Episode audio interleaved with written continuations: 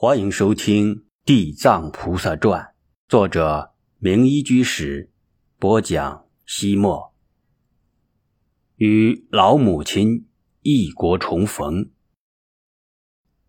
化成寺全部落成之后，闯幡高挂，彩旗招展，香灯翻盖，钟鼓齐鸣。在圣域首座的主持下，化成寺举行庄严仪式，迎接师弟藏。进山，正式出任方丈。师弟藏头顶斗笠，腰挎行包，来到山门之首。圣域首座跪拜奉请之后，他摘下斗笠，入山门捻香，并说法语。而后他在僧众的簇拥下来到僧堂之前，解下腰包。佛门众生平等，方丈也是。普通一僧，所以必须像所有的云游僧一样，先到僧堂挂单。他在屏风之处洗手洗脚，然后取衣披搭，披上袈裟，进僧堂炷香。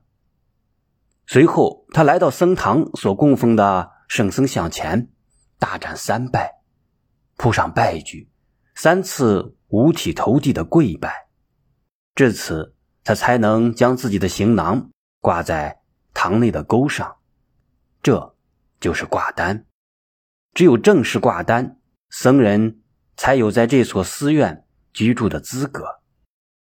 挂单之后，师弟藏在圣域的引导下，至佛殿拈香，随之大展三拜，然后他依次到各个殿堂炷香，最后入方丈室。并说法语，如此次第开堂祝祷，是唐代所行的进山古事，远比后来的仪式简单朴素。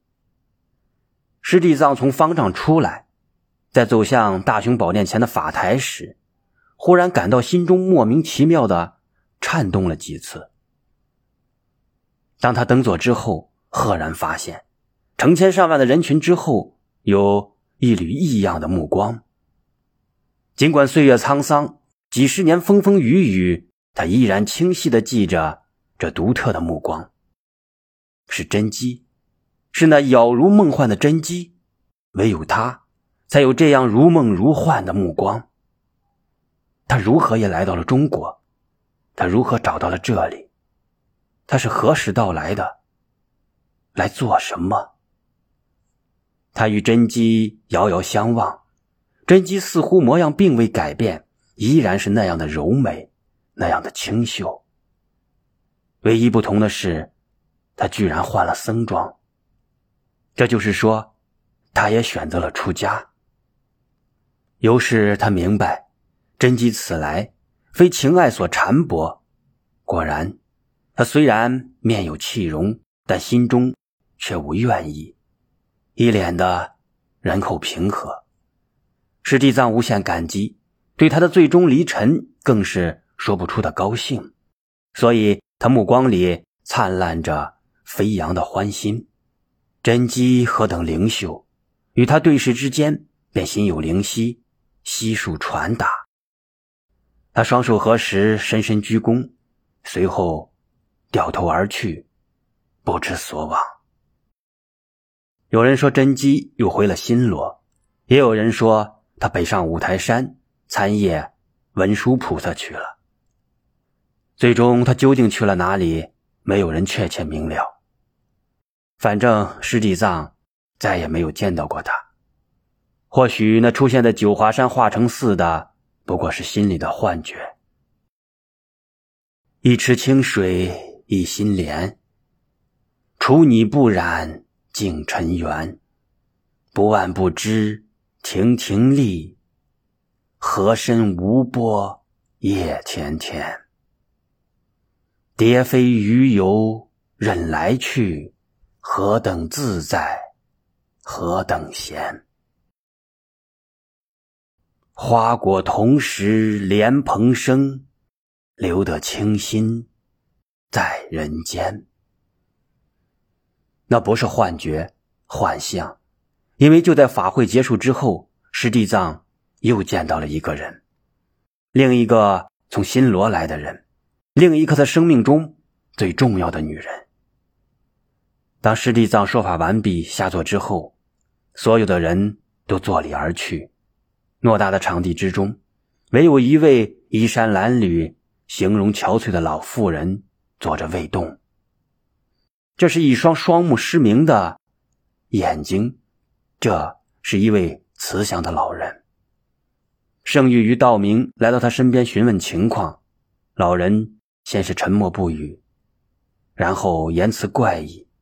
他们二人都感到老人的语言很奇特，不像附近哪个地方的方言，因为他们一点都听不懂。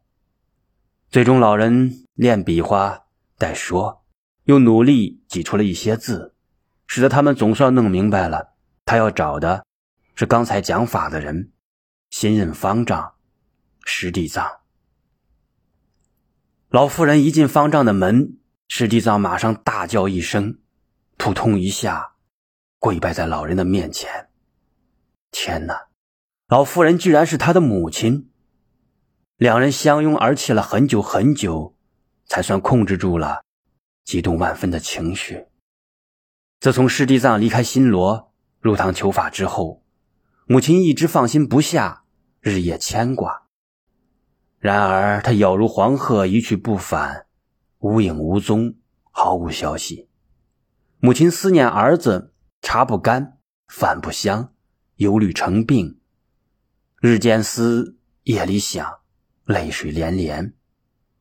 前年，他的双目终因流泪而亡。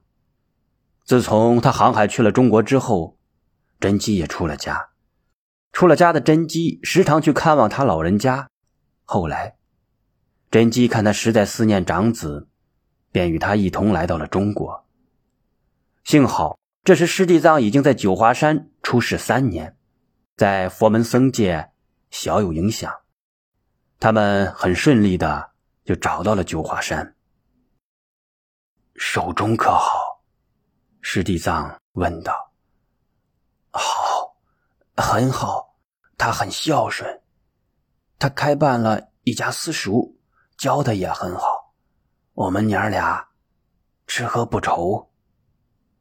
母亲抓住了师弟藏的胳膊，说道：“可是，你也是娘身上掉下来的肉，虽然守着手中，也挡不住为娘想你。”师弟藏眼中泪花盈盈，像个小孩子一样顽皮的一笑，说道：“阿玛尼。”我也很好，这些年我在这里过得很好，很愉快，很充实，很有收获。